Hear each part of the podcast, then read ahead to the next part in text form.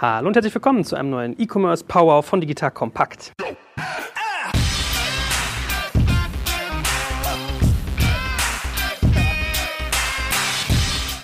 Mein Name ist Jörg Kaczmarek und heute sitze ich wieder mit dem guten Dominik Domik und tauche in die Tiefen des E-Commerce ein. Hallo Dominik. Hallo Joel.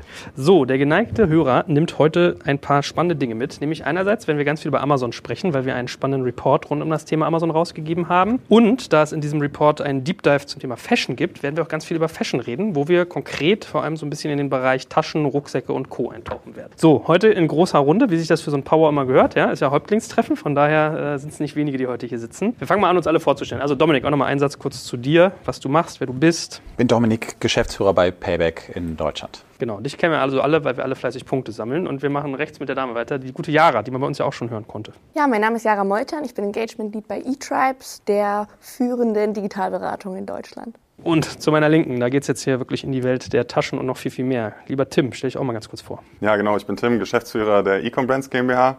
Wir verkaufen sechs Marken auf Amazon. Die größte davon ist eine Rucksackmarke, Johnny Urban. Und mit der sind wir aber jetzt auch über Amazon hinaus und auch auf Zalando und weitere Plattformen aktiv. Johnny Urban klingt, als wenn ihr so aus Hamburg kommt und hattet irgendwie mal so mit Astra einen schönen Abend und habt dann irgendwie euch einen coolen Namen überlegt. Ja, dann trifft das so ungefähr die Idee auch. Es soll halt natürlich, das Urban ist relativ plakativ, ne, soll schon für Stadtmenschen ist es gedacht. Die Idee ist aber tatsächlich in China entstanden, als wir da auf der Suche nach einem Hersteller waren. Okay, dazu später mehr. Und last but not least, der gute Stefan von Methoda. Auch ein ja. herzliches Willkommen an dich. Hi, Stefan, Stefan Bures. Ich bin Gründer von Methoda und wir helfen Brands letztendlich, sagen wir, erfolgreich den Wandel der Zeit in Richtung Direct-to-Consumer zu schaffen. Über dich müssen wir am Anfang gleich mal ein bisschen mehr sprechen. All dieweil, wir haben einen Report rausgebracht. Da wie so, ich glaube, so zwischen den Zeilen haben wir da immer mal drüber geredet. Wir haben das ja im letzten Jahr schon gemacht, dass wir einen Amazon-Report entwickelt haben, wo wir aufgezeigt haben, wie viel Umsatz macht eigentlich welche Kategorie. Was, glaube ich, relativ unique ist, weil das das bisher am Markt so eigentlich nicht gibt. Und in diesem Jahr wollten wir das natürlich fortsetzen, aber ambitioniert wie wir sind, wollten wir das noch besser machen. Und äh, du bist ein wichtiger Baustein mit deinem Unternehmen dabei. Beschreib da mal ganz kurz, was Methoda macht und dann tauchen wir mal ein in unseren Report, der den schönen Namen E-Commerce Germany trägt zu finden auch auf Digital Kompakt unter digitalkompakt.de slash reports, um hier mal unverhohlene Werbung reinzusetzen. Sag noch mal ein bisschen, wie ihr arbeitet, was euer Ansatz ist und dann robben wir uns rüber und erzählen mal, was dieser Report genau leistet. Sehr gerne.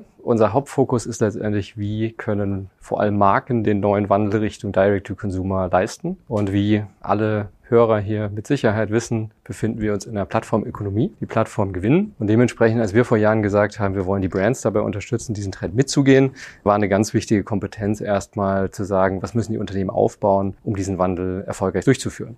Für uns war es erstmal die Märkte zu verstehen. Und war Amazon klar der größte Player in diesem Online-Digital-Bereich ist, haben wir gesagt, wir fokussieren uns sehr stark auf Amazon, haben dann vor einigen Jahren angefangen, Amazon zu durchleuchten, wie groß ist eigentlich Amazon, wie groß sind Kategorien, das im Detail zu verstehen und sind mittlerweile erst erstens dazu übergegangen, dass wir gesagt haben, eines der wichtigen Maßnahmen, um wirklich erfolgreich zu sein auf Amazon, ist auch Werbung. Also neben sozusagen guter Content und Co. zählt natürlich auch das Werberepertoire von Amazon richtig zu nutzen. Deswegen beschäftigen wir uns damit sehr viel und darauf aufbauen letztendlich kommt auch das Thema Sichtbarkeit mit rein, weil wenn ich schon Werbung schalte, wenn ich mich mit meiner Sichtbarkeit auf einem Kanal beschäftige, dann möchte ich auch objektiv gemessen wissen, wie sichtbar bin ich denn eigentlich. Also Marktanteil, Werbung und am Ende auch zu schauen, wo habe ich denn Sichtbarkeitspotenziale. Und das ist unser Thema. Wie seid ihr denn als Firma so verortet? Also seid ihr mehr eine Beratung? Seid ihr mehr ein Datenspezialist? Seid ihr irgendwie eine Agentur? Wie verortest du euch? Super Frage, kriegen wir sehr oft gestellt. Und letztendlich sind wir eigentlich der Datenspezialist. Also wir sehen uns als das Unternehmen, was Daten liefern kann, was Daten analysieren kann und was auch automatisierte Prozesse bereitstellen kann. Wir glauben, dass die Zukunft, wir haben von Anfang an gesagt, Daten sind der Schlüssel zum Erfolg in der heutigen Welt und wir glauben daran, dass neben Daten zu haben, weil Daten sind komplex, zählt Daten zu automatisieren. Und wir beschäftigen uns gerade primär damit, wie kann man aus Daten automatisiert Insights gewinnen oder eben Prozesse automatisieren wie Amazon Advertising. Und dementsprechend, wir sind ein bisschen Berater vielleicht, ein bisschen Agentur, aber das ist tatsächlich ein ganz kleiner Teil von uns. So, und jetzt können wir mal wirklich in Medias Res gehen und mal Fashion habe ich jetzt mal aufgeschlagen in unserem Report, ja, Seite 38, wer sich den dann gekauft hat und parallel sozusagen diesen schönen Podcast hört. Nein, Spaß beiseite, damit man ein Gefühl aber dafür kriegt, was dieses Dokument eigentlich so beinhaltet. Und ich glaube, das ist eine ganz spannende Gesprächsgrundlage für das, was wir heute besprechen. Also, wenn man jetzt so eine Seite zum Beispiel zu Fashion aufmacht, haben wir mal irgendwie ausgerechnet, wie groß ist eigentlich der Gesamtmarkt in Deutschland, wie viel Umsatz macht Fashion auf Amazon und das immer fürs erste Halbjahr, ja, in dem Fall. Also, wir machen das auf Halbjahresbasis, diese Reports, all die, weil wir gemerkt haben, der Datenaufwand ist doch höher, dass man es auf Quartalsbasis nicht schafft. Vor allem ist aber auch ganz interessant, weil es immer so schon Ausreißerquartale gibt, wie zum Beispiel Q4 oder Q1, die sind ja schon immer speziell. Deswegen auf Halbjahresbasis. Werbung. Aufgepasst! Das Jahr 2024 ist schon voll im Gange und jetzt heißt es neue B2B-Leads gewinnen. Du möchtest deine Sales Pipeline so schnell wie möglich voll haben und deshalb empfehlen wir dir an dieser Stelle unseren Partner SalesViewer. Wer nicht weiß, was SalesViewer macht, hier eine kurze Erklärung. SalesViewer entschlüsselt Unternehmen, die deine Webseite besuchen und zeigt diese in Klarnamen an. Du siehst also ganz genau, wer eure Webseite besucht und wofür sich diese potenziellen Kundinnen interessieren. Und damit hast du ja wirklich ein mächtiges Werkzeug in den Händen, weil du diese Unternehmen dann zielgenau ansprechen und einfach zu neuen Kundinnen machen kannst. Dein Marketing und Vertrieb werden das für die B2B-Lead-Generierung feiern, sage ich dir. Und du bist damit auch in guter Gesellschaft, denn Marktführer wie Stepstone, Jochen Schweizer, Sport5 oder Avato Systems setzen bereits auf SalesViewer und generieren damit täglich neue B2B-Leads. Wie so eine Registerkasse eigentlich, wo es immer klingelt, wenn du wieder eine neue Brand identifiziert hast, die sich für dich interessiert und die du jetzt einfach pflücken kannst. Daher, wenn das für dich interessant ist, dann teste SalesViewer doch einfach mal kostenlos. Alles, was du dafür wissen möchtest, findest du unter folgender Weiterleitung: digitalkompakt.de slash salesviewer. Und wie immer verlinke ich dir es auch auf unserer Sponsorenseite unter digitalkompakt.de slash Sponsoren. Das war's mit dem Werbespot. So, und jetzt schlage ich diesen Report auf und kann zum Beispiel sehen, Bekleidung macht irgendwie in Deutschland eine Marktgröße von 32,26 Milliarden Euro aus, von denen Amazon 950 Millionen besitzt und damit quasi 2,9 Prozent am Gesamtmarkt. Wir rechnen das ja noch um, ne, mit der Hilfe von der Uni St. Gallen, dass wir sagen, okay, was gibt es da eigentlich für einen Dominanzindex, der sich daraus berechnen lässt? Das heißt, wir sagen zum Beispiel für das Thema Bekleidung betrachten wir Amazon jetzt als drei von zehn dominant in Deutschland und 14 Prozent aller Bestellungen auf Amazon sind zum Beispiel im Bereich Fashion. So, jetzt sind natürlich ganz viele Leute da draußen, äh, lieber Stefan, die sich fragen, wie kommen wir an diese tollen Zahlen? Vielleicht kannst du ja mal so ein bisschen die Schatulle aufmachen und sagen, wie ihr zum Beispiel arbeitet, dass ihr solche Zahlen quasi mit uns erheben könnt. Ich werde jetzt nicht ausholen, welche Methoden es alles gibt, immer zu vermessen. Da gibt es nämlich zahlreiche, die hoch und runter diskutiert werden. Letztendlich gehen wir sehr stark über Bestsellerränge.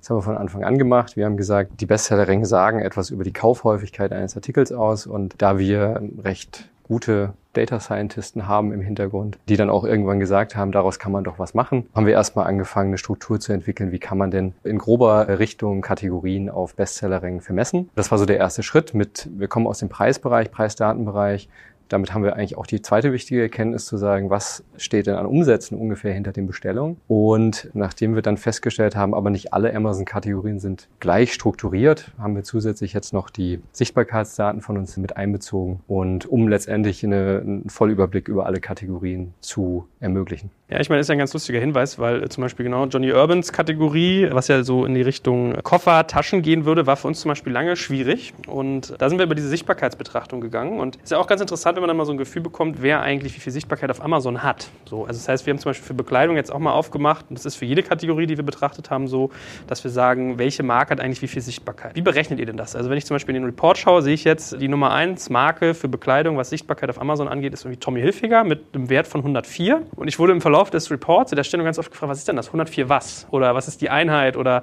wie berechnet ihr das und was ist das für eine Einheit? Vielleicht erklärst du auch mal ganz kurz, wie wir das gemacht haben. Ich glaube, die Einheit ist schwer zu interpretieren. Am Ende zählt die Höhe relativ zu den anderen. Was tun wir? Wir versuchen auf unserer Seite, auch jetzt für die Advertising-Themen, die wir machen, die Relevanz von Keywörtern einzuschätzen. Und ich würde jetzt mal behaupten, das können wir relativ gut für das E-Commerce und Amazon-Universum. Und auf dieser Grundlage, das ist schon mal die erste Grundlage, um zu sagen, bin ich denn überhaupt bei den richtigen Keywörtern gelistet als Marke oder als Produkt erstmal? Wir aggregieren das hoch auf die Marke, aber am Ende betrachten wir natürlich die Produkte.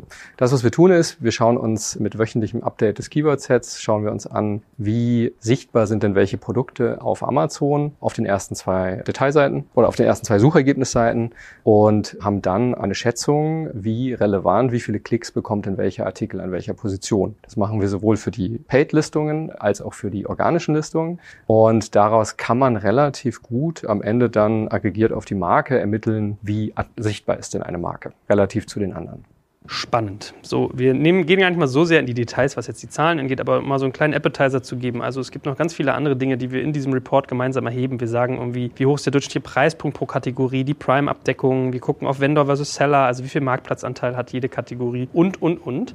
Und eigentlich ist es so, dass quasi jeder, der heute hier in der Podcast-Runde sitzt, etwas zu diesem Report beigetragen hat. Also Payback hat eine ganz tolle Marktforschung zum Beispiel erhoben und wird uns gleich auch noch sicherlich ein bisschen was zu den Marktzahlen insgesamt sagen. Johnny Urban ist ja quasi hier produktseitig enthalten. Ja? Also ihr, ihr pusht die Zahlen, die hier drinstehen, nach oben. Und äh, Yara mit eTribes hat irgendwie viele Analysen geschrieben, wo wir uns Fashion dieses Mal so als Deep Dive rausgesucht haben. Das heißt, als wir das erste Mal den Report gemacht haben, war so der Wunsch, oh, gebt uns mal bitte Anleitung. Wir kriegen jetzt tolle Zahlen, da wissen nicht, was wir mitmachen sollen. Da haben wir uns überlegt, was können wir tun, um das zu gewährleisten. Und und kamen zu dem Ergebnis, dass wir gesagt haben, wir sollten uns wohl mal einzelne Kategorien raussuchen und da Vorgehensmodelle aufzeigen. Und das haben wir in der Ausgabe am Beispiel Fashion gemacht, in der Hoffnung, dass man das natürlich auch übertragen kann. Es hat sicherlich Besonderheiten, das Fashion-Segment, aber vermutlich gibt es trotzdem auch Strategien, die man übertragen kann. So, und da kam dann die gute Jahre ins Spiel und hat sich irgendwie in den Fashion-Bereich gewagt mit irgendwie wirklich, ich zähle mal hier so durch, sechs, acht, zehn Seiten schon, ah, mehr sogar, wirklich tiefe, tiefe, tiefe Betrachtung über Fashion. So, und was waren denn so die Besonderheiten, die du ausgemacht hast, als du dir das ganze Thema Fashion angeguckt hast?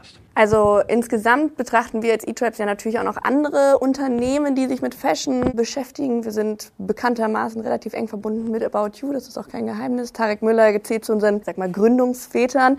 Daher sind wir in dem Bereich auch mit Kollegen sehr, sehr gut ausgestattet, sodass wir gemeinsam mit dem Team uns wirklich auch Fashion Beyond Amazon angeschaut haben. Also auch hier im Deep Dive Fashion fokussieren wir uns nicht ausschließlich auf Amazon, sondern gucken uns auch an, welche Käuferschaft gibt es, welche Zielgruppen kann man eigentlich unterscheiden und wieso kaufen diese auf Amazon oder warum kaufen sie auch insbesondere nicht auf Amazon. Wir haben das im Prinzip dann unterteilt, haben uns erstmal angeschaut, okay, ist Fashion und Amazon eigentlich ein Match oder ein Mismatch und haben dann zwei ausführliche Fallstudien dazu geschrieben zu den verschiedenen Vertriebswegen, die es auf Amazon gibt und auch wie verschiedene Fashion Player das nutzen und welche Möglichkeiten es da so schon gibt. Dazu kann Tim wahrscheinlich nachher auch noch ein paar spannende Insights bieten. Und dann haben wir uns aber auch noch mal ganz konkret angeschaut, diese ganzen Themen Kundentypen. Also das, was ich eben schon angesprochen habe. Wer kauft eigentlich auf Amazon und was ja, bewegt den typischen Fashion-Käufer? Und ein Punkt, der vermutlich auch vielen schon vorher klar war, ist ganz klar, im Fashion geht es ganz, ganz viel um Inspiration. Also der Fashion-Käufer hat ein deutlich geringeres oder einen deutlich geringeren konkreten Shoppingbedarf. Amazon ist ja typischerweise das. Der Kunde weiß ganz genau, was er möchte. Man nutzt Amazon als Produktsuchmaschine. Es gibt ein sehr, sehr konkretes Bedürfnis. Fashion ist da anders. Also so auch früher, wenn man das mit dem Shoppingbummel vergleicht, man läuft so durch die Innenstadt. Eigentlich braucht man nichts, der Kleiderschrank gewillt über. Aber das kauft man dann doch irgendwie, weil es gefällt, weil man angesprochen wird irgendwie. Bedarfsweckende Impulse verleiten mich im Prinzip zum Kauf. Und das kann Amazon einfach nicht besonders gut nach wie vor. Also dieser wenig konkrete Bedarf, damit tut sich Amazon einfach sehr, sehr schwer. Außerdem kommt dazu, das was haben wir auch in unseren Fallstudien nochmal beschrieben, es geht, es ist nicht cool bei Amazon zu kaufen. Also man identifiziert sich wahrscheinlich im Fashion so, äh, so sehr auch damit, wo man kauft, wie in wenig anderen Kategorien. Und bei Amazon zu kaufen, das ist nicht, womit man mal sagen kann, das ist ziemlich hip. Von daher ist das definitiv ein Punkt, der Amazon da weniger in die Karten spielt, diese Kategorie auszubauen, obwohl Amazon da auch sehr, sehr viel Ambitionen hat. Also man kann das ganz gut daran ablesen, wo Amazon schon investiert. Also es, es wird zum Beispiel die Tokyo Fashion Week gesponsert, man investiert in Startups, diesen ganzen Fashion-Bereich, sag ich mal, aus einer Suchoptimierungssicht und so weiter mit optimieren sollen. Aber trotzdem tut sich Amazon sehr, sehr schwierig nach wie vor. Das liegt insbesondere daran, dass es ein sehr starres Gerüst gibt. Also gerade dieses ganze Thema, was ich eben schon angesprochen hatte, wie Inspiration funktioniert auf einer typischen Suchergebnisseite bei Amazon schon nicht gut und dann auf der Produktdetailseite trotz A-Plus-Content und so weiter ähnlich. Da sind andere Player wie Zalando, About You online viel, viel besser aufgestellt, die viel, viel stärker über Landingpages arbeiten, die Influencer mit einbinden, wo Outfits komplett gekauft werden können und dieses ganze Thema Inspiration, Personalisierung und so weiter viel, viel besser gespielt wird. Gut, ich erinnere mich auch, wir haben ja einen Beitrag auch von dem Marcel, der bei uns so Analyst ist. Der hat auch ähnliches geschrieben, dass er Amazon so in die Richtung Suchschlitz mehr verortet hat. Also, was mich natürlich primär mal interessiert, können wir mal, bevor wir gleich zu Marktzahlen kommen, nochmal in die Tiefe gehen. Tim, ich werde dich garantiert einmal Johnny heute nennen. War nämlich schon mal vor. Ähm, Kann ich mit leben mittlerweile. Entdeckt ihr euch da wieder in dem, was Yara gerade gesagt hat? Also spielen eure Verkaufszahlen und eure Markenwahrnehmung sozusagen ähnliches Bild wieder, wie Yara es gerade für Amazon skizziert hat? Ja, ich hatte da jetzt so viele Ansatzpunkte gerade schon bei dem, was Yara gesagt hat. Ich nehme jetzt erstmal das mit dem Amazon ist nicht cool, dass das von der Wahrnehmung her so ist. Das war für uns so ein bisschen eine Einstiegshilfe so gesehen, weil halt viele Marken, die in diesem Lifestyle-Rucksackmarkt unterwegs waren, eine ähnliche Ansicht hatten von Amazon als Plattform. Die fanden Amazon halt nicht cool und dachten, das würde der Marke schaden und, und, und. Zumindest waren deswegen viele Wettbewerber damals in 2016, als wir das gestartet haben, gar nicht auf Amazon aktiv. Und wir hatten damals halt diesen Rucksacktrend entdeckt und dass ein Rucksack vielmehr so ein, so ein Lifestyle-Produkt geworden ist. Also ja, Frauen steigen um von Handtaschen auf Rucksäcke. Es ist in einem Business-Kontext ist es viel mehr akzeptiert. Und ja, wir hatten einfach eine Idee für einen coolen Alltagsrucksack, den man so als Young Professional irgendwie mit dem Fahrrad zur Arbeit oder mit der U-Bahn zur Arbeit oder so benutzt und dann auch noch danach zum Sport gehen kann oder oder halt flexibel und haben gesehen, dass Angebot da bei Amazon wirklich dünn ist, obwohl es ja schon Marken in dem Bereich gab und so. Aber dieser Coolness-Faktor sozusagen, der hat diese Marken irgendwie davon abgehalten, da zu verkaufen. Wir haben das aber ein bisschen nüchterner betrachtet und haben gesagt, ja, der Kunde ist da. Ne? Wir müssen den Rucksack da anbieten, wo der Kunde ist und nach einem Rucksack sucht. Und ja, deswegen sind wir so gesehen bei Amazon reingegangen und hatten es dadurch so ein, so ein bisschen leichter. Und mittlerweile ziehen mehr und mehr auch große Marken nach, einfach weil sie sehen, wie relevant dieser Markt Amazon ist. Und natürlich mit dieser Anzahl an Kunden, die Amazon in Deutschland hat, ist es dann natürlich schon wieder ein bisschen cool. Ihr habt natürlich auch ein sehr frühes Momentum genutzt. Da war der Markt noch nicht so überschwemmt. Definitiv. Also, der Einstieg war vor drei Jahren oder wann wir angefangen haben ungefähr, war deutlich leichter, als er jetzt wäre. Ja, und da haben halt jetzt aktuell auch die Marken viel Lehrgeld zu zahlen. Man hat es so ein bisschen im Zweifel verschlafen, irgendwie auch Amazon als relevanten Kanal dennoch irgendwie mitzunehmen. Kollegen wie ihr, Pure Player, haben sich da schon sehr erfolgreich besetzt, verstehen das Business einfach auch sehr, sehr gut, wo sich ja viele große Marken einfach weiterhin auch noch schwer tun, weil es weit weg ist vom Kerngeschäft, weil es eine ganz andere Art der Zusammenarbeit ist. Das Vendor-Modell ist extrem fordernd, das Vendor-Modell ist aber trotzdem weiterhin die Kooperationsmöglichkeit, die die meisten Marken nach wie vor nutzen. Und da seid ihr als Seller ja im Prinzip auch irgendwie auf der anderen Seite und könnt dann nochmal eure Vorteile viel besser spielen. Ja, ja, es hat sich bei Amazon in vielen Bereichen wirklich so ein Parallelsortiment gebildet. Ne? Also wenn ich jetzt in einem Pik und Kloppenburg einkaufen gehe, sehe ich ganz andere Marken, als wenn ich irgendwie bei Amazon nach meinem neuen Pullover suche und so. Das sind Marken, die hat man teilweise vorher noch nie gehört und die dann da aber die Suchergebnisse dominieren. Ja, ja typischerweise auch gerade im Fashion, wenn man sich da, wenn man, ich behaupte mal, Sommerkleid sucht auf Zalando, auf About You und auf Amazon, ist es vermutlich nicht so unterschiedlich auf About You und Zalando. Auf Amazon bekommst du auf einer typischen Suchergebnisseite primär non-branded Produkte, behaupte ich mal. Also gerade im Fashion, das ist in anderen Kategorien anders. Und auch gerade dieses Saisongeschäft ist auch, glaube ich, einer dieser Faktoren, warum sich Amazon so schwer tut mit Fashion, weil Fashion ist ja saisonal getrieben. Das Vendor-Modell ist insbesondere mit saisonalen Produkten sehr, sehr schwierig. Es gibt da jetzt verschiedene Programme, mit denen Amazon versucht dagegen zu steuern. Aber bis der Algorithmus im Prinzip verstanden hat, wie häufig er ein Produkt bestellen muss, ist die Saison in der Regel schon rum, was für einen Fashionhersteller, der sein Sommerkleid drei Monate verkauft, in der Saison einfach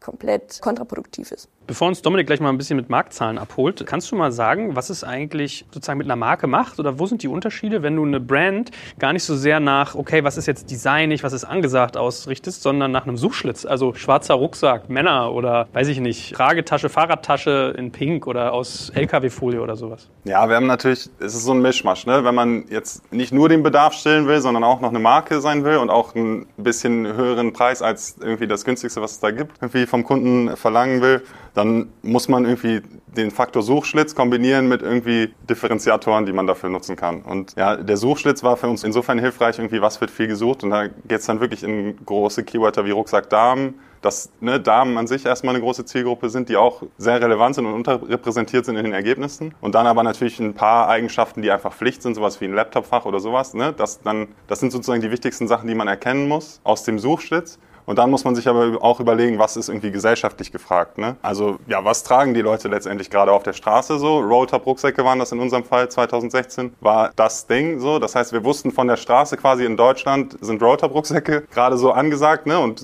und sind im Kommen. Und von Amazon wussten wir irgendwie, ne, vermehrt Damen suchen danach oder ein Laptop-Fach muss das haben. Und das Ganze kombiniert man dann. Weitere gesellschaftliche Punkte wie Nachhaltigkeit haben wir dann auch noch mit reingenommen, ne, weil das ein größeres Thema ist. Deswegen die Rucksäcke aus den recycelten PET-Flaschen. Und ja, damit hat man dann einerseits irgendwie den Suchbegriff, für den man das Produkt platzieren will und den man dabei im Kopf hat bei der Entwicklung, muss aber tatsächlich den Kunden auch abseits von Amazon kennen und diese gesellschaftlichen Trends irgendwie mit einbauen. Ich finde es ein super Punkt, den Tim da anspricht, weil ich glaube, das ist auch so ein bisschen euer Erfolgsrezept oder auch so eine Best Practice für Amazon, weil gerade im Bereich Fashion hast du ja eigentlich auch so wieder Inspiration. Es geht um Fashion häufig darum, auch Trends zu schaffen. Und Amazon auch so mit den Daten, die wir zum Beispiel Methoda bietet, da geht es dann auch häufig eher darum, das Biest zu füttern. Okay, was möchte der Kunde und was können wir dem geben? Und deshalb, das so wie du das beschreibst, ist, glaube ich, so dieser Balanceakt zwischen wir schaffen einen Trend, wir bedienen einen Trend und dennoch holen wir dieses Kundenwissen, was Amazon einfach zur Verfügung stellt, über auch externe Tools wie dann Methode wiederum. Okay, Nachhaltigkeit ist ein Thema, da wird nachgesucht und so weiter und man bedient so quasi aus diesem Blumenstrauß dann eigentlich eine Nische.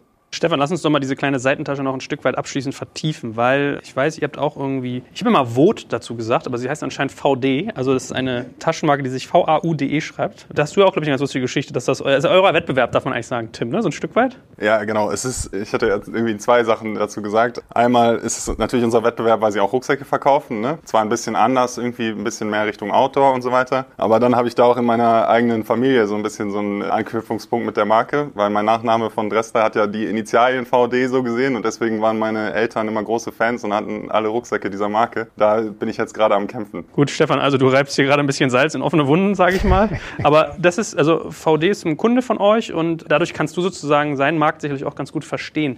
Ist Amazon jetzt ein Player, der dir Daten liefert, dass man die quasi für Produktentwicklung und Platzierung wirklich gut nutzen kann? Also kriege ich sozusagen, was er gerade gesagt hat, mit es gibt Trends, es gibt Anforderungen. Kann ich das ablesen an dem, was auf Amazon passiert? Ja, klar kann ich das ablesen, wie? wenn ich mich damit beschäftige. Wir arbeiten jetzt mit VD tatsächlich nicht in Produktentwicklung zusammen. Das ist ja auch nicht, nicht wirklich unser Fokus, sondern eher im Advertising-Bereich. Aber es gibt einen ganz eigenen Bereich. Das ist Analyse von Reviews, Analyse von äh, Suchbegriffen und ähnlichem. Und äh, wenn ich das analysiere, dann kann ich sehr klar sagen, was sind denn so, was ist das Grundbedürfnis des Nutzers? Also ich sage mal Rucksack und was ist das, was ihn eigentlich, aber was ihm gerade fehlt oder was er als Special Feature haben will. Und das ist zum Beispiel das Laptopfach. Und einfach aus der Erfahrung raus weiß man, wie wenig Unternehmen eigentlich wirklich auf den Nutzer am Ende hören, obwohl die, die Transparenz Richtung Nutzer mittlerweile höher ist, ja, größer als denn je. Ja, vielleicht dazu, das Such Suchfeld gibt einem Infos ne, und was gesucht wird. Aber letztendlich das, was für uns entscheidend ist bei der Produktentwicklung, ist eher, was zeigt Amazon als Ergebnis an. Weil Amazon sortiert die Ergebnisse ja danach irgendwie, wie oft kaufen Leute, die dieses Produkt gesucht haben. Ja, das, was am meisten gekauft wird, ist ganz oben. Das heißt, dann versuchen wir anhand der Ergebnisse zu verstehen, okay, was sorgt dafür, dass irgendwie dieser Rucksack jetzt der meistgekaufte ist oder diese Rucksäcke. Und dann geht es in Richtung, welche Farben werden gekauft und natürlich noch viel spezieller, welche, welche Styles. Aber deswegen die Suchergebnisse sind bei der Produktentwicklung quasi noch entscheidender als die Suchen. Gut, aber wie schon angedroht, machen wir nochmal einen kleinen Exkurs in den Markt als Ganzes. Dominik, ihr seid ja bei Payback quasi spezialisiert auf Daten. Das ist ja so euer Haus- und Hofgeschäft. Wir können ja auch mal sozusagen einen oberflächlichen Dip reinmachen in das Online-Geschäft insgesamt. Also wenn man so unseren Marktforschungsteil, den wir im Report auch haben, mal aufschlägt, sieht man 95 Prozent aller Leute, die ihr teilweise in euren Umfragepanels befragt, äh, kennen Amazon. 87 Prozent davon kennen sogar Prime und 48 Prozent der 95 Prozent, die Amazon kennen, sind auch Kunden dort. Und ich fand zum Beispiel schon auch einen interessanten Insight, und da müsstest du ja als Loyalty-Anbieter eigentlich Profi sein, dass Prime-Kunden Amazon zum Beispiel deutlich positiver wahrnehmen als Non-Prime-Kunden.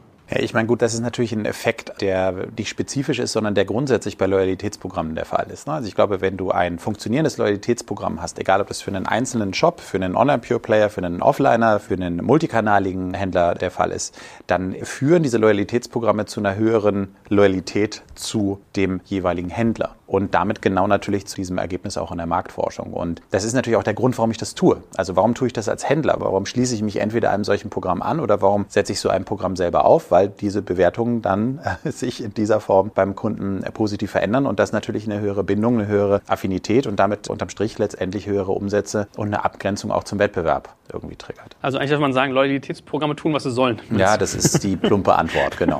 Ich wollte ein bisschen weiter ausholen. Gut, also ich meine, man kann ja auch mal vorwegnehmen, wir haben durchaus auch versucht, andere Marktplätze und, und Anbieter auch sozusagen zu benchmarken gegen Amazon. Deswegen heißt das Ding ja auch E-Commerce Germany und nicht Amazon Germany. Das heißt, wir haben uns angeguckt, auch mal solche Dienste wie eBay, wie Zalando und mal gebenchmarkt auf Amazon und man sieht, Amazon kommt schon im Großen und Ganzen am besten weg. Vielleicht kannst du auch mal ein, zwei Sätze sagen, weil das fände ich schon mal ganz spannend, das ist ja eine schöne Gelegenheit mal, wie ihr mit Daten eigentlich arbeitet. Also das, was ich gerade zitiert habe, ist ja so aus euren Online-Panels und dann gibt es ja noch euer Data Warehouse, da kommen wir gleich zu. Aber vielleicht fangen wir schon mal an, auch mal ein, zwei Sätze zu sagen, was ihr eigentlich in Sachen Datenerhebung so beim Kunden macht in Form von Umfragen. Du hast es mir vorweggenommen. Also im Endeffekt, wir haben natürlich zwei Möglichkeiten, über Handel per se Insights zu bilden. Das ist ein bisschen vergleichbar mit dem, was ihr auch dann auf den einzelnen Händler bezogen tut bei Methode. Aber bei, bei uns ist es natürlich, das eine ist marktforschend Befragung. Da haben wir große, voluminöse, sehr gut funktionierende und, und, und seriöse Panels, wo, wo wir eben fragen können, wie schätzt ein Kunde Marktsegmente oder Händler oder Produkte oder Dienstleistungen oder dergleichen ein. Und das zweite ist natürlich all das, was dann bei uns tatsächlich durchdrungen wird an Umsatz. Und damit meinen sehen wir, also wo Payback-Punkte gesammelt werden im Zusammenhang mit dem Kauf. Das kann die vorgezeigte Karte beim stationären Händler sein oder die genutzte App beim stationären Händler sein oder natürlich auch das Online-Shopping. Da sehen wir dann natürlich kategorieübergreifend zum Teil auch, wie die Bewegungen sind. Und warum ist das jetzt interessant? Man wird uns natürlich im ersten Blick jetzt erstmal verknüpfen mit unseren großen klassischen Partnern, mit einem Rewe, mit einem DM, Aral, Real und dergleichen. Das kann sich jeder vorstellen. Das hast du einleitend ja auch so gesagt. Wenn du in den Online-Bereich reinguckst, dann durchdringen wir im Brutto 5 Milliarden Umsatz im deutschen Markt. Und wenn du da jetzt in den Fashion-Bereich reinguckst, dann ist es unser größter Bereich. Das sind ungefähr 30 Prozent als Einzelsegment dieser Durchdringung. Das sind über 100 Shops. Und dadurch habe ich natürlich eine Marktbreite nochmal nicht in der Beobachtung, wo ich frage, sondern tatsächlich in der Beobachtung, wo ich Kaufverhalten sehe. Ja. Und da haben wir interessanterweise bei Payback, gerade im Fashion-Segment, haben wir wirklich für jede unterschiedliche Interessensgruppe von Frau oder Mann im Kaufen wirklich eine sehr große Breite. Das geht jetzt mit dem neuen Partner About You los, wo wir uns natürlich sehr freuen. Das ist natürlich ein faszinierender, spannender Player in dem Bereich ist. Aber auch ein ASOS, ein Otto, Bauer, Klingel, Spezialanbieter, Shigo, Marken, Nike, Adidas oder auch einen klassischen H&M. Und für die sehen wir dann Verhalten. Und dann kannst du natürlich in ein Fashion-Segment hinein, also Endkundenverhalten. Und dann kannst du in, in so ein Segment reinschauen und sagen, was passiert über die Jahre, wie entwickelt sich das? Es ist unser größter Bereich. Er wächst am schnellsten. Wir liegen bei Jahreswachstum über diesen gesamte 100 Fashion Shops Breite, die wir da fassen würden, immer bei roundabout 30 Prozent Year-over-Year Wachstum im Schnitt über eben diese Geschäfte hinweg. Wir sehen zum Beispiel, was ich auch ganz interessant finde, wir haben so Warenkorb-Durchschnitt auch wieder in absoluter Händlerbreite von 130 Euro. Und was ich aber besonders interessant finde, ist, ist vielleicht auch so ein bisschen der Trigger, den Zalando in den letzten Jahren im Fashionmarkt mal etabliert hatte. Wir sehen zum Beispiel, dass die Rücksendequoten im Fashion-Bereich über dieses gesamte Segment hinweg in den letzten drei, vier Jahren rückläufig sind. Das heißt, wir kommen aus einer Marktsegment-Schnitt, den wir sehen, Durchschnittshöhe von so in den Mitte der 50er Rücksendequote und die normalisiert sich. Ich würde es zumindest als Normalisierung bezeichnen. Ihr würdet mir wahrscheinlich recht geben, dass das ganz gut ist, wenn es ein bisschen runtergeht. Es normalisiert sich so in der Richtung von 40 Prozent jetzt marktübergreifend, wohin das zurückgeht. Sehr, sehr unterschiedlich je nach Shop, sehr, sehr unterschiedlich je nach spezifischem Fashion-Segment, aber wir sind eben in der Lage, so ein bisschen so einen ganz breiten Marktaufriss da irgendwo zu machen und da sehen wir, das zum Beispiel läuft zurück. Da müssen wir gleich nochmal tiefer drauf eingehen. Aber was du gerade gesagt hattest, fast in so einem Nebensatz, dass bei euch Fashion 30 Prozent ausmacht, ist ja auch mal ein interessanter Impuls, zumal es bei Amazon gerade mal 14 Prozent ausmacht. Ja? Ja. Also wenn man es mal über 150 Shops guckt, sieht man, wie relevant das ist und bei Amazon anscheinend noch gar nicht. Während wir zum Beispiel in unserem letzten Podcast so über Küche, Haushalt, Wohnen im größeren Sinne gesprochen haben, mit Home24 und ja. Connox, da ist ja Amazon zum Beispiel relativ stark. Die machen zum Beispiel fast 20 Prozent aus. Also ganz interessanter äh, Einblick. Jetzt musst du nochmal sagen, du hast eben in, so in deiner Aufzählung auch irgendwie Nike und Adidas erwähnt. Heißt das, wenn ich im Nike-Shop irgendwie kaufe, dass ich da Payback Payback-Punkte sammeln Das heißt, wenn du über die Payback-App gehst oder Payback-Website gehst, dass du im Nike-Shop Punkte sammelst, ganz genau. Betrachtet ihr euch eigentlich auch selber als Shop, da ihr ja so Nein. einen Premium-Shop habt? Seid ihr, seht ihr euch da auch selber als Händler? Ja, ich meine, das Premium-Angebot und das Premium-Segment, das ist natürlich nochmal eine ganz spezifische Betrachtung und in dem Kontext sind wir Shop. Aber im Grunde, was den E-Commerce angeht, sind wir ein Marktplatz mit der Besonderheit, eigentlich Händler auf dem Marktplatz darzustellen, Brands darzustellen und weniger Produkte, wie andere Marktplätze das tun. Ich glaube aber, dass es trotzdem ein fairer Vergleich ist, zu sagen, das ist eine Marktplatzdimension, wo wir den Kauf auslösen in unseren Marktplatzdestinationen, primär App, sekundär Web und aber eben der Trigger dafür ganz besonders die Brand selber ist und natürlich die Payback-Punkte, die ich dann bei diesen Brands sammeln kann. Mhm. Tim, jetzt hatten wir ja gerade schon hier das Reizthema bei Fashion schlechthin, Retouren. Ja? Jetzt hat er gesagt, er sieht das von 50 in Richtung 40 Prozent sinken overall bei allen Shops, die ihr so betrachtet habt. Was sind denn eure eure Erfahrungen damit? Ja, unsere Erfahrung in erster Linie ist natürlich, das ist, wenn wir über Amazon und Fashion reden, ist Amazon ja bis jetzt nicht so gut weggekommen. Ein Vorteil, den Amazon gegenüber den Fashion-Playern hat, sind definitiv die Retourenquoten. Eben bei dem, was Jara vorhin beschrieben hat, dass es echt so ein Bedarfskauf ist. Man braucht etwas, das hat man halt so gelernt, wenn man früher die Digitalkamera brauchte. Genauso braucht man jetzt dann vielleicht seine Boxershorts oder, wobei da die Retouren eh niedrig sind, aber vielleicht ein T-Shirt. Und dann kauft man das einfach bei Amazon. Während man bei Zalando sich vielleicht mehrere Sachen bestellt, guckt, ob die gefallen und wenn nicht, habe ich direkt das Paket Paket, mit dem ich es wieder zurückschicken kann. Da schickt man natürlich schneller was zurück. Deswegen kann ich dazu sagen, dass die Amazon-Retourenquoten aus Hersteller-Händler-Sicht sehr angenehm sind. Also so vom Verhältnis muss man sich das vorstellen. Bei uns jetzt konkret ist es bei Zalando ist die Retourenquote viermal so hoch wie bei Amazon. Kannst du konkrete Zahlen sagen? Ja, das ist bei Zalando sind wir über 50 Prozent. Wirst du mir ja auch recht geben, dass es ein bisschen über Marktschnitt wahrscheinlich ist. Und bei Amazon sind wir da in einem Bereich 10 bis 15 Prozent. Multi-Homing ist ja so ein Faktor, den wir auch in unseren Analysen aufgegriffen haben haben, also eigentlich genau das, was du gerade beschrieben hast, Produkte auf mehreren Marktplätzen feilbieten. Jetzt haben wir drei schon mal gesagt. Macht ihr noch weitere außer die drei?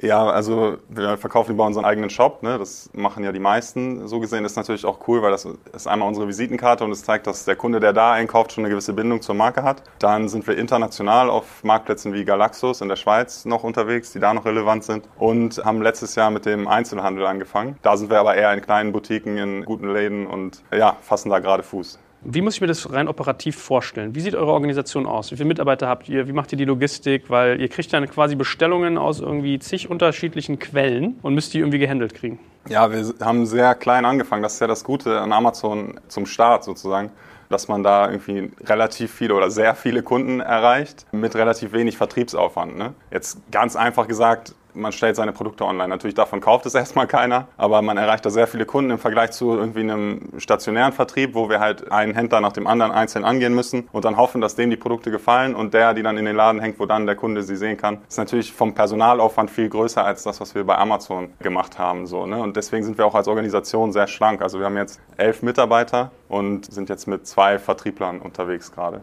Und wer packt die ganzen Pakete? Wie löst ihr das? Ja, da arbeiten wir mit Dienstleistern. Also wir haben Logistikdienstleister. Also die Ware letztendlich ja, wird in China gefertigt, dann geht die zu uns ins Lager und von uns im Lager geht es dann raus an die Amazon-Leger, Zalando-Leger, About You-Leger oder halt die einzelnen Einzelhändler.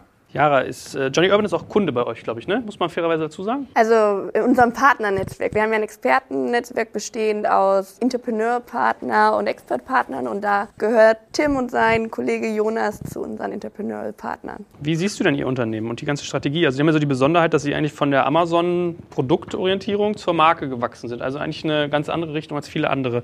Jemand, der analytisch denkt wie du, wie beurteilst du das? Also ich glaube, dass Tim mit Johnny Urban da echt einen starken Case gemacht hat. Also gerade auch die dieses sich von Amazon zur Marke entwickeln ist ja die Rolle rückwärts so ein bisschen. Also da wirklich einen sehr guten Job gemacht. Generell seid ihr da, glaube ich, schon sehr gut aufgestellt. Also auch dieses ganze Thema, die Logistik von Amazon zu nutzen, auch in Kombination mit eurem eigenen Logistikdienstleister. Das sind ja genau diese Punkte, die im Zweifel Profitabilität bei einem klassischen, sag ich mal, Fashion-Unternehmen oder auch euren Wettbewerbern ganz konkret dann im Zweifel schwierig machen. Weil ihr, wenn ihr diese sauberen, gestreamlinten Prozesse habt, könnt ihr das ja viel besser abbilden als wenn jetzt eine Logistik, die eigentlich auf Lkw-Ladungen in Zentrallager ausgerichtet ist, dann auf einmal Endkundenbestellungen abwickeln soll. Und auch das ganze Thema Kundenservice, da ist B2C einfach ja eine ganz neue Hausnummer für etablierte Unternehmen. Und ja, jetzt glaube so junges Unternehmen habt ihr, sind, seid ihr so mit den Anforderungen gewachsen, was ja sich sehr gut entwickelt hat. Jetzt hast du ja für deinen Deep Dive bei uns auch so ein Stück weit Entscheidungsbäume aufgemacht, weil ich glaube, viele Leute, jetzt zuhören und Fashion ist da halt irgendwie ein sehr spezifisches Segment, Segment, überlegen sich aber, sollte ich mit Amazon arbeiten, ja oder nein? So, da kann dieser Report irgendwie ein bisschen Insights geben, aber die Frage beantwortet er nicht, sondern die muss man sich selber beantworten. Ganz genau. Und die, da gibt es auch leider keine Pauschallösung. Also auch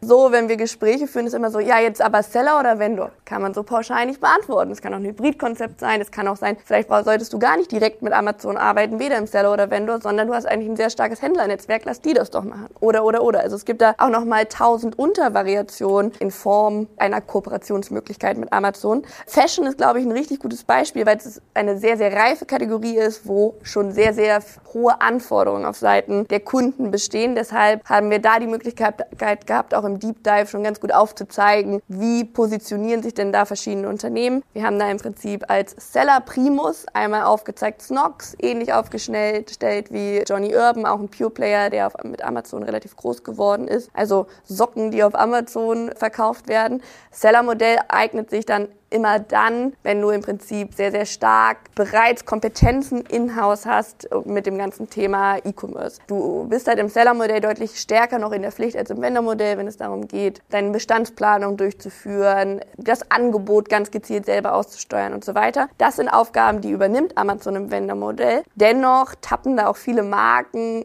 in die Falle, würde ich das jetzt durchaus auch mal nennen, dass Amazon den, die Komplexität dieses Modells auch gerne in der Anbahnungsphase Phase einer Kooperation herunterspielt. So, ja, es ist alles einfach und so weiter. Und dann ist man doch überrascht, welche Anforderungen da ab Tag 1 dann im Prinzip schon gestellt werden. Und das Vendor-Modell ist einfach auch schon sehr, sehr stark durch Automatisierungsprozesse bei Amazon geprägt, womit sich viele klassische Hersteller einfach sehr schwer tun. Und was wir zum Beispiel auch am Beispiel von Tom Taylor einmal aufgezeigt haben im Report, ist die Möglichkeit, beide Modelle zu kombinieren, also das Seller- und das Vendor-Modell. Und das, was ich immer als Never Out of Stock-Sortiment bezeichne, also das klassische T-Shirt, was niemals außerhalb der Saison ist, diese Produkte einfach über Amazon anzubieten, weil das kann der Algorithmus sehr, sehr gut, da funktionieren die Prozesse und ja, Saisonware über über das Seller-Modell mit einem, ja, sag ich mal, gesonderten Logistikansatz auch entsprechend abzubilden, um so das Beste aus beiden Welten zu kombinieren. Dabei muss man aber auch wissen, das ist natürlich auch mehr Aufwand. Mhm. Und auch da wieder, es lohnt sich, bevor man da überhastet in eine Kooperation mit Amazon einstiegt, nochmal einen Schritt zurückzugehen und auch wirklich zu sagen, okay, was sind eigentlich unsere Ambitionen, aber was sind auch unsere Fähigkeiten? Was sind wir gewillt, selber aufzubauen und wo verlängern wir uns im Zweifel? Wie ist das bei dir, Dominik? Ihr beschäftigt euch ja auch viel mit Marken und Loyalität hat ja auch viel mit Marke zu tun. Jetzt hast du ja so ein bisschen auch unter die Datenhaube geguckt und was ich bei dir rausgehört habe, war Wachstum an allen Enden. Merkst du trotzdem, also sag mal so rum, wenn Partner von euch, führen die auch Diskussionen eigentlich mit euch über Amazon, ob die da aktiv werden sollen oder kriegt ihr so eine Debatten gar nicht mit? Naja, das sind ja so ein bisschen zwei Fragen, die du stellst. Das eine ist, machen sich Händler im deutschen Markt, egal ob online oder offline, Gedanken darüber, welche Rolle Amazon da spielt? Natürlich tun sie das alleine aufgrund der Größe und der Relevanz, die Amazon hat. Und da kommt es zu sehr, sehr unterschiedlichen Einschätzungen dazu, die spezifisch sind, die persönlich spezifisch sind, die marktsegmentsüblich sind und so weiter. Das, absolut. Und ich glaube dann, wenn man seine Marke, sei das eine Produktmarke oder sei das eine Händlermarke, ganz besonders im Fokus und im Wert stehen hat, dann sind diese, sind natürlich alle Formen Von Plattformintegrationen nochmal wieder spezifisch irgendwie zu betrachten. Ne? Weil dann bin ich natürlich, nutze ich die Plattform gerade zu meine Marke zu stärken. Seid ihr eins, du hast gerade gesagt, Rolle rückwärts Beispiel, das ist ja eher selten, ja, weil üblicherweise Marktplätze ja dazu tendieren, dass sie die Marken eher, also alle mal die Händlermarken eher reduzieren in der Wahrnehmung. Ne? Das ist bei uns vielleicht ein bisschen anders, weil wir eher ein Händlermarkenmarktplatz sind. Ja? Also insofern hast du das sehr, sehr, sehr unterschiedlich da an der Stelle. Aber nehmen wir mal den Händlermarkenorientierten, der sagt sich natürlich, ich möchte meine Händlermarke ja stärken stärken und die Erfahrung mit mir als Händler und als Shop, wenn ich das stationär schon tue und jetzt auch online tue, dann möchte ich, dass sich das da auch weiter transportiert. Und wenn er sich gar nicht das transportiert, sondern ich eigentlich nur eine Zwischenschicht bin, die, die dann Produkte anbietet, dann hat das für mich natürlich einen anderen Wert. Das ist auch interessant im Umsatz, aber einen anderen Wert, als wenn ich in der Lage bin, das Kauferlebnis zu gestalten, was ich auf Marktplätzen üblicherweise nicht kann. Mhm. Ja, wenn ich eine, Herstellermarke bin, dann ist das Problem ein bisschen kleiner, ja, weil dann es im Wesentlichen um die Produktmarkenerfahrung geht und weniger um die, ich sag mal, Handelsprozesserfahrung dabei. Obwohl gerade bei so großen ähm, Herstellern, wie wenn du es dir anguckst bei einem Nike oder einem Adidas, würde ich sagen, dass das beginnt auch relevant zu werden. Ja, das Shop-Erlebnis stationär, wie sie es leisten, das wollen sie natürlich auch digital irgendwie transportieren und da ist eine reine Schuhtyp XY, Preispunkt Z, Listung in einem Marktplatz neben 150 anderen auch nicht ganz das, was die diesen Markenanspruch erzeugt.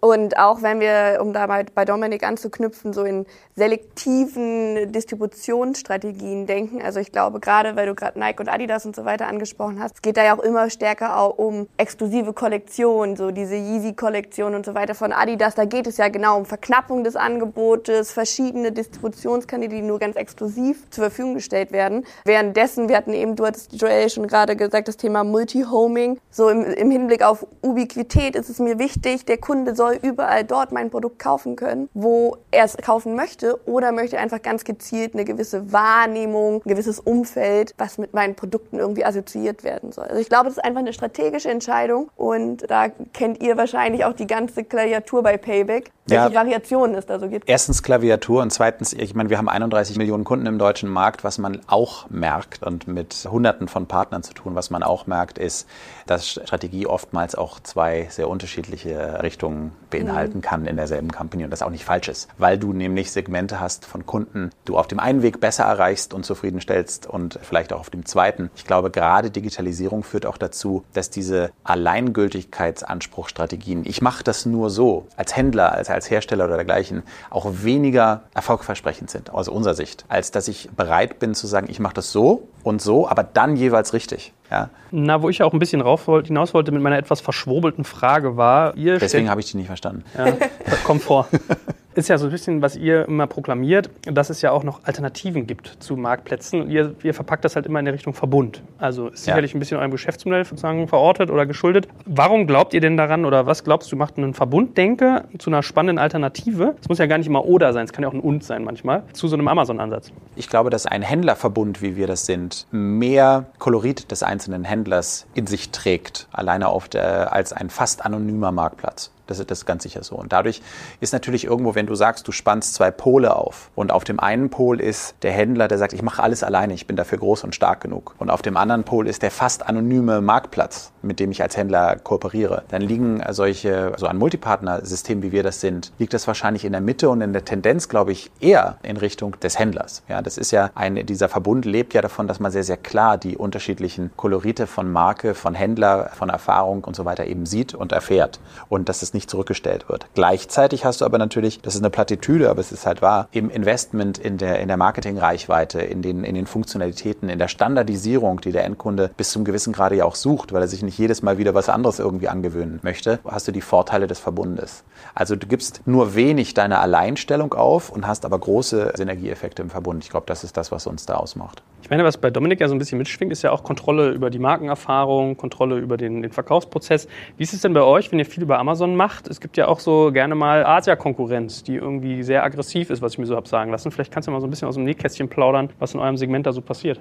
Da gibt es erstmal viel günstiges Angebot aus Asien, definitiv. Und gerade das, was wir vorhin besprochen hatten mit dem Suchschlitz und so weiter, das sind die Sachen irgendwie, wo asiatische Anbietermarken gut sind. Ne? Die, die können sehen dasselbe Amazon.de wie wir, sehen dieselben Suchergebnisse und können dann dementsprechend halt was anbieten, was es da schon gibt. Deswegen ist unser Vorteil, dass wir hier irgendwie im deutschen Markt sind und relativ schnell sehen, wenn sich Trends bilden und so weiter. Ne? Da sind, müssen wir halt irgendwie sehr agil sein und sind dadurch immer ein Stück voraus. So. Aber also wir hatten jetzt konkret in unserem Fall das Problem, dass chinesische Fabriken Fakes unserer Produkte hergestellt haben und die dann halt einfach über Amazon dann so unsere Listings anhängen konnten, wo wir dann von Kunden Anschriften bekommen haben, ja, warum dauert denn der Versand jetzt so lange? Ich warte schon seit drei, vier Wochen. Wir hatten die Bestellung aber gar nicht in unserem System, haben uns gefragt, ja, wo hat er denn bestellt sozusagen, ne?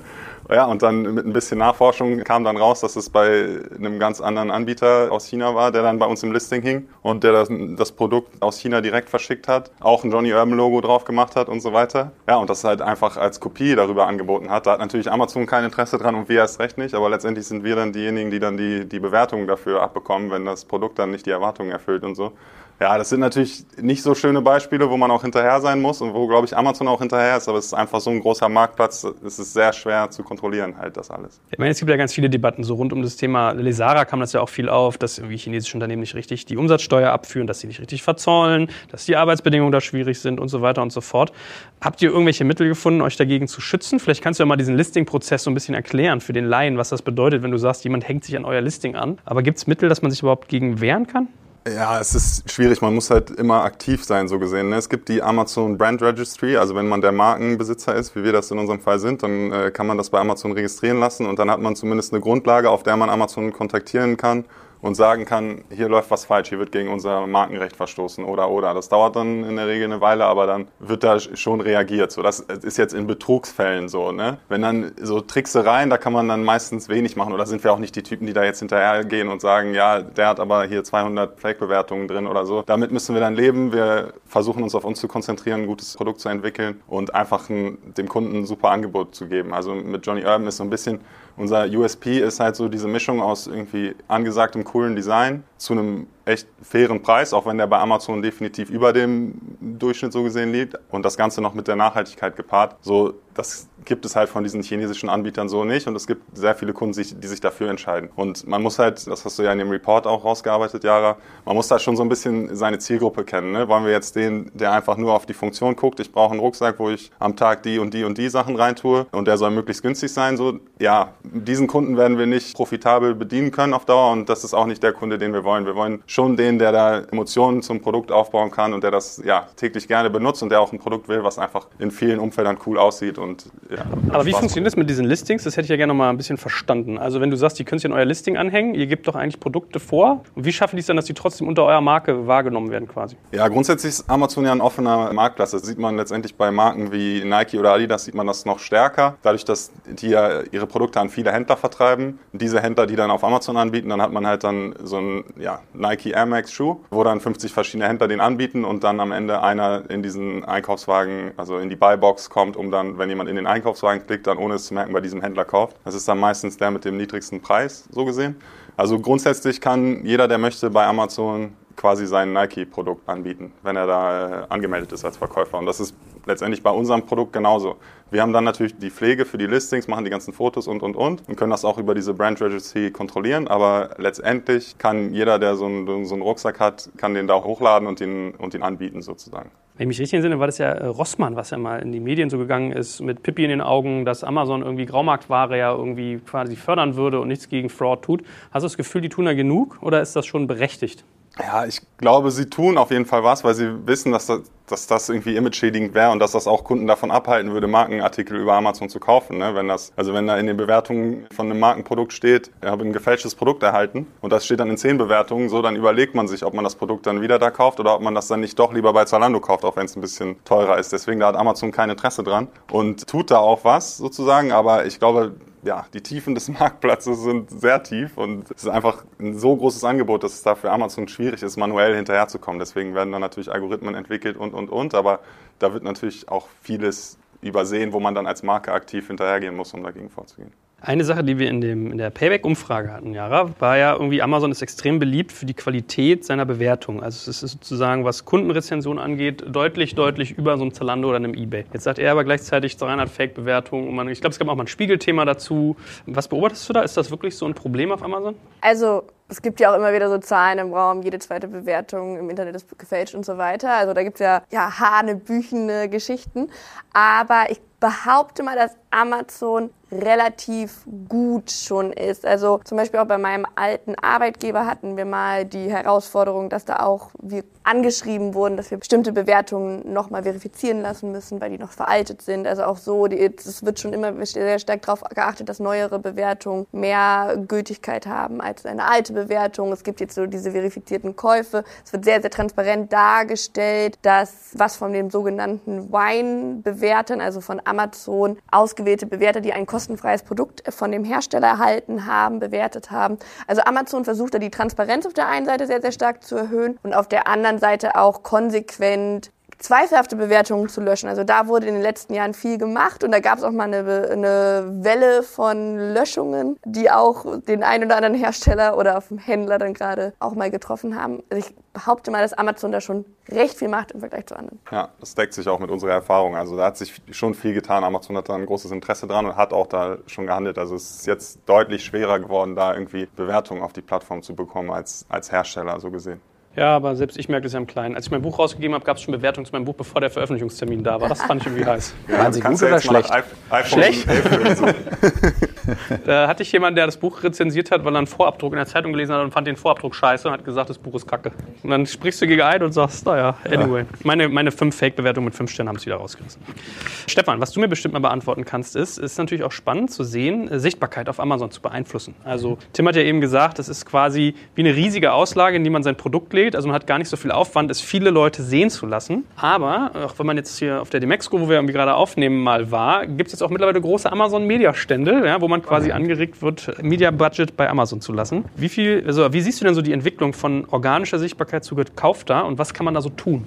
Ja, letztendlich ist es relativ einfach, wenn man sich anschaut, wie die, die Top-Positionen auf Amazon sich verändert haben über die letzten Jahre.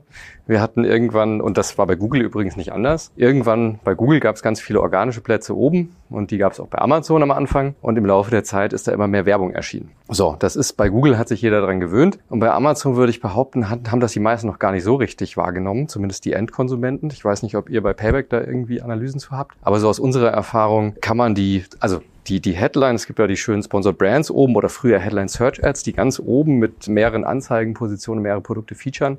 Die kann man relativ leicht als Werbung erkennen. Und die anderen, und das sind mittlerweile eigentlich die ersten vier, sagen wir ungefähr vier Suchergebnisse, die mittlerweile sponsert sind. Und dann kommt zwischendurch auch immer wieder was Gesponsertes. Ich würde jetzt mal behaupten, der typische Nutzer erkennt die nicht unbedingt zwingend immer. Und was bedeutet das letztendlich, wenn man sich jetzt mal, auch keine neuen Logiken gab es bei Google auch schon, wenn man sich anguckt, was sieht denn der Nutzer, wenn er sein Suchergebnis eingibt, dann ist das halt als erstes bezahlte Werbung. Und dementsprechend, und auch alte Google-Weisheit ist, die oberen Plätze klicken am besten. Ja, also alles kann man übertragen. Und dementsprechend kommt man darauf hin, dass jetzt erstmal Sichtbarkeit ohne Werbung heute schon mal sehr schwierig wird. Das heißt, die neuen, ja, die neuen Werbemöglichkeiten, die da sind, müssen genutzt werden, wenn man als Brand nicht untergehen will. Und auf der anderen Seite werden sie auch recht aktiv genutzt. Es gibt da viele Zahlen dazu, wie sich der Markt entwickelt, ist auf jeden Fall wahnsinnig steigend, wie groß die Zahl am Ende auch immer ist. Ich glaube, gerade in Bezug auf das Produktsegment, wir sprechen über Fashion hier, ist es natürlich auch eine ganz spannende äh, Sache, das zu betrachten. Denn ja, der Algorithmus ist nicht gut in saisonalen Produkten und deswegen mehr oder weniger offiziell oder inoffiziell gibt Amazon auch raus. Gerade für solche Artikel lohnt sich natürlich Werbung sehr stark. Und das würde ich auch unterschreiben. Wir sehen, der Algorithmus schafft es vielleicht in drei Monaten, den Artikel einigermaßen einzuordnen, dann ist wieder die Saison rum. Mit Advertising kriege ich das deutlich früher hin, einen Saisonartikel nach oben zu bringen. Und die Artikel, die ich immer im Sortiment habe, das ist nochmal eine andere Geschichte. Aber die Artikel, die saisonal sind, die kurz da sind, wo ich hohe Bestände habe, wo ich abverkaufen will in kurzer Zeit, da führt aus meiner Sicht gar kein Weg dran vorbei. Und in vielen Kategorien führt ohnehin kein Weg mehr an Werbung vorbei.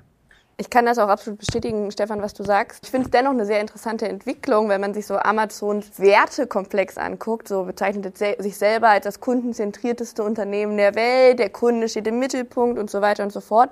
Dennoch steht auf der anderen Seite natürlich die Börse, die einen gewissen Profitabilitätsdruck auf Amazon ausübt. Und dieses ganze Media-Geschäft ist, glaube ich, auch bekanntermaßen für Amazon eine absolute Cash-Cow. Und dennoch ist es ja, wenn man es aus Kundensicht sieht, man verfälscht damit das Ergebnis der ersten Suchergebnisseite. Was eine sehr interessante Entwicklung ist, wenn man das mal auf die Anfänge von Amazon oder auch so dieses Kundenversprechen, was irgendwo Amazon immer mitschwingt, ein bisschen in Frage stellt. Völlig richtig. Das sehen wir genauso. Auch wieder Parallelen zu Google eigentlich, die sich mit dem Thema auch viel auseinandersetzen mussten. Ich glaube, es bietet Chancen und Risiken zur gleichen Zeit. Die Risiken sehe ich tatsächlich auch eher auf der Kundenseite, dass man das Kundenerlebnis verfälscht dadurch von Amazon-Sicht. Da wird sich Amazon mit Sicherheit auch einige Gedanken zu machen. Ähm, auf der anderen Seite gibt es für die, die Marken, die wir jetzt miterleben, aus unserer Sicht eher größere Risiken, auf diesen Zug nicht aufzuspringen. Auf der anderen Seite kann man aber auch mit Werbung wieder sehr viel lernen über, ähm, wie funktionieren denn die eigenen Produkte. Sei es, ich launche Produkte, über Werbung kann ich sehr schnell Feedback zu Produktlaunches bekommen bekommen. Es gibt spannende Fälle, die Unternehmen, mit denen wir arbeiten, die mit schönen Kohorten arbeiten, wo sie sagen, ich teste meine Launches vor Q4, bevor dann, wo es wirklich kritisch wird, um zu lernen, ob die Produkte besser oder schlechter performen und auch vielleicht Rückschlüsse auf das, das Marktpotenzial zu berechnen. Und die andere Sache ist tatsächlich auch, man muss unterscheiden zwischen dem, was Amazon jetzt im Bereich Search tut, Sponsored Ads, vergleichsweise früher Google AdWords oder Google Ads heute und der DSP, die Amazon anbietet. Und das eine ist ja, ja, ich verfälsche das Suchergebnis und das andere ist, ich nutze die Audience oder die, die Zielgruppeninformation von Amazon auch auf anderen Seiten da draußen, was auch Google und alle anderen Player da draußen machen. Erklärst du DSP nochmal kurz für den Laienhörer? Gerne. Also letztendlich ist es so, wenn ich in der Suche erscheine, dann habe ich natürlich Interesse, in diesem Amazon-Universum sichtbar zu sein, auf gewissen Begriffen, die für mich relevant sind. Wenn ich aber sage, ich habe vielleicht ein Produkt, was ich launche oder ich habe vielleicht einen Deal bei einem Produkt und ich möchte das in, die, in eine deutlich breitere Masse bringen, dann kann ich auf Zielgruppendaten von Amazon zugreifen. Und ähm, also zum Beispiel der Sportinteressierte, der Fahrradinteressierte könnte Interesse an Rucksäcken haben oder jemand, der auf den Konkurrenzprodukten war, könnte sich ja auch für mein Produkt interessieren, was vielleicht irgendwo bessere Features hat in irgendeiner Art und Weise. Und ich glaube, das ist ein Potenzial, was Amazon tatsächlich noch hat, was uns in Zukunft noch sehr stark begleiten wird und wo noch glaube ich, deutlich unterm Potenzial, unter dem, was es wirklich bringt am Ende, auch für Unternehmen, wo Amazon liegt gerade. Und DSP, Entschuldigung, ich sollte es erklären, das ist Display. Ja? Am Ende ist DSP ein Display, äh, DSP, die Demand-Side-Plattform ist ein Display-Format, wo ich entweder ein Produkt auf Amazon einfach an eine Zielgruppe außerhalb von Amazon bringe, dann sehe ich auch auf zum Beispiel Spiegel auf einmal das Produkt, was ich vor bei Amazon gesehen habe. Das hat jeder mal mit Sicherheit schon mitbekommen. Ich surfe irgendwo und ich sehe das Produkt nachher. Und das andere ist, ich kann aber auch, ich glaube, Opel und, und Mercedes, die haben alle schon Kampagnen außerhalb von Amazon gemacht, aber mit den Zielgruppendaten von Amazon im Hintergrund.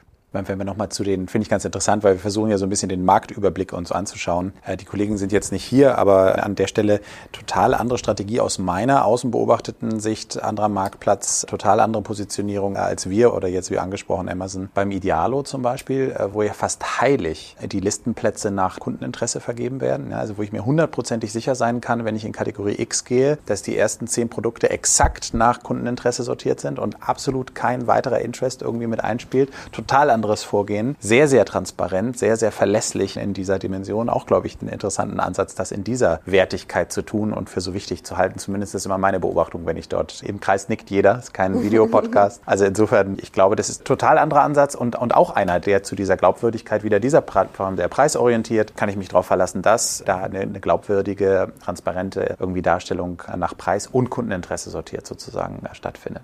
Völlig anderer Ansatz, auch glaube ich ganz erfolgreich genau dann für die Positionierung. Ja, aber absolut wichtig, weil auch aus meiner Sicht gefährdet dieses ganze Thema Sichtbarkeit wird teurer, auch die Vielfalt im E-Commerce. Also eigentlich ist das Schöne an E-Commerce, dass auch so kleine Marken wie Johnny Irm, die haben ein richtig cooles Konzept, da ist Nachhaltigkeit, ich weiß, das ist ein gutes Produkt. Seien wir mal ehrlich, vor 15 Jahren dieses Ding aufzuziehen, wäre euch sehr, sehr schwierig gefallen. Ihr hättet super viele Klinken putzen müssen bei verschiedenen Boutiquen, um überhaupt mal diese Sichtbarkeit zu erreichen. Das ermöglicht im Prinzip E-Commerce. Jetzt, wenn Sichtbarkeit wieder teurer wird, wird es natürlich für neue Konzepte wieder sehr, sehr schwierig, sich überhaupt dieses Publikum erst einmal zu, ja, dem gegenüberzutreten. Du hast dann natürlich wieder, okay, da, wo das meiste Geld sitzt, irgendwie, da ist dann die Sichtbarkeit. Im Prinzip kann man sich kommerziell erwerben. Und dann führt das irgendwie dazu, okay, ich kaufe vielleicht nicht mehr den nachhaltigen Rucksack, sondern den mit sehr kleinen Händen gefertigten.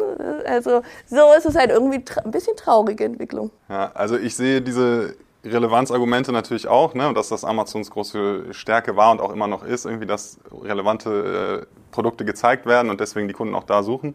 Aber ja, mit dieser Vielfältigkeit, wenn es diese Werbung nicht gäbe, diese Sponsored Products, dann würde man mit einem neuen Produkt auch gar nicht mehr irgendwie angezeigt werden, ne? weil es niemals dazu kommen würde, dass irgendjemand das kaufen würde. Deswegen, das kann man quasi nur darüber machen. Plus, es wird auch langfristig so sein, dass nur Leute das buchen werden und die Preise bereit sind zu zahlen die auch ein Produkt haben, was entsprechend konvertiert, so gesehen. Also es, es werden nicht irrelevante Produkte dann oben angezeigt. Ne? Es gibt auch einen Ranking-Faktor dahinter, der über, den, über das Gebot hinausgeht und so. Deswegen, äh, da, da gibt es dann auch schon irgendwie Effizienzen, die dann dazu führen, dass trotzdem die relevanten ja, Produkte dann oben in der Werbung sind. Ja. Was ein echt interessanter Punkt ist, ne? weil einfach nur Werbung oben reinkaufen, die dann nicht konvertiert, weil das Produktangebot mhm. nicht interessiert, wenn wir es mal ganz simpel formulieren, würde einfach nur verwässern und gar nicht funktionieren. Aber auch nicht für den, der es bucht. Und damit macht er das auch nur kurz und dann hört er damit wieder auf. Also insofern, genau. du hast recht, es ist eigentlich ein selbst regulierendes System, zumindest in bestimmten Teilen. Ne? Ja. ja. klar, du hast, nicht, du hast es dann nicht ganz so genau sortiert. Ne? Wirklich das, ja. was sich am meisten verkauft für dieses Keyword, ist auch ganz oben so gesehen. Es wird noch durch den Preis mit beeinflusst, aber es wird auch nur relevante Ergebnisse mittelfristig oben geben. Je kompetitiver der Markt und je mehr irgendwie Wettbewerber da drin sind, desto relevanter sind auch diese Ergebnisse dann wieder. Und da ist natürlich Amazon an Angebot mangelt es nicht, so gesehen. Deswegen funktioniert das auch ganz gut und deswegen machen die es. Aber Stefan, wir lernen ja dann so ein bisschen, die Dosis macht das Gift beim Thema Werbung. Habt ihr Zahlen dazu, wenn ich jetzt eine Kategorie mir angucke, wie viel Prozent der Sichtbarkeit bezahlt sind und wie viel organisch?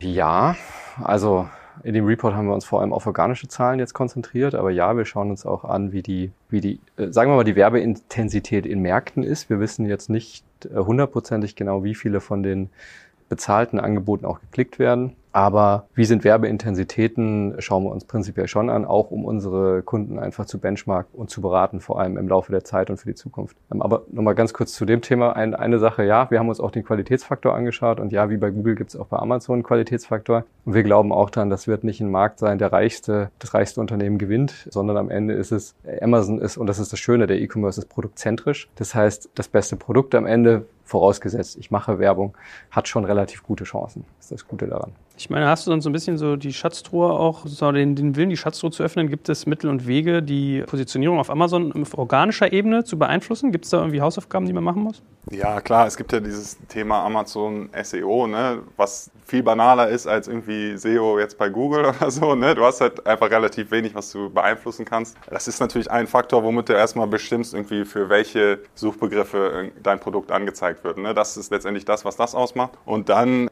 wie hoch du dann letztendlich für das Keyword angezeigt wirst, ist, wie gut verkaufst du für dieses Keyword. Das heißt, du musst schon irgendwie zwischen deinen Suchbegriffen und dem Produkt, äh, muss schon ein guter Fit da sein, so gesehen, damit das auch funktioniert. Nee, letztendlich ist das Entscheidendste wahrscheinlich irgendwie, um gut ranken zu können, deine Conversion Rate zu optimieren. Und da sind, ja, der größte Faktor bei Amazon sind letztendlich die Bilder. So. Und du musst irgendwie über die Bilder den Kunden überzeugen, dass das das Produkt ist, was er kauft. Ne? Und deswegen machen das ja auch viele Amazon-Agenturen, aber auch Amazon-Seller, dass sie da ja, viele USPs irgendwie versuchen, auf den Bildern zu kommunizieren, um halt den Kunden zu überzeugen, ja, hier bin ich beim richtigen Produkt. Und wenn die Conversion Rate entsprechend gut ist, dann kletterst du auch im Ranking. Okay, echt Bilder. Ich hätte gedacht, dass irgendwie auch Bewertungen eine Rolle spielen, dass du Klar, Pims hier. klar, aber das zählt ja auch, zahlt auch wieder auf die Conversion Rate ein. Ne? Also klar, einerseits klicken dein Produkt mehr Leute, wenn das irgendwie viele gute Bewertungen hat, aber es verkauft dann auch besser und ne, es geht da quasi auch wieder über die Conversion Rate. Gut, ich glaube, wir haben einen schönen Ritt gehabt. Wir konnten sicherlich nicht alles beantworten, aber mal einzutauchen in die Amazon-Welt mit einem Segment ganz fokussiert ist, glaube ich, echt interessant gewesen. Und danke dir auch für deine Praxis sozusagen oder deine Bereitschaft, Praxiswissen zu teilen. Äh, Und euch allen natürlich ganz vielen Dank auch für die Teilhabe an diesem schönen Report und was ihr für tolle Dinge beigesteuert habt. Jara hat ja auch mit uns einen Podcast gemacht, wo wir ein bisschen mehr über Amazon sagen, welche Taktiken gibt es, wie sollte man sich verhalten. Also ich glaube, für das ganze Thema, soll ich jetzt Seller werden oder Vendor, verweisen wir mal auf diesen Podcast. Wie gesagt, für den Moment sonst mal ganz herzlichen Dank. Und ich sehe schon, Dominik, das müssen wir mal öfters machen, wa? dass wir hier Sehr gern. bunte Mischung bauen. Lieben Dank. Dankeschön. Danke. Danke. Danke.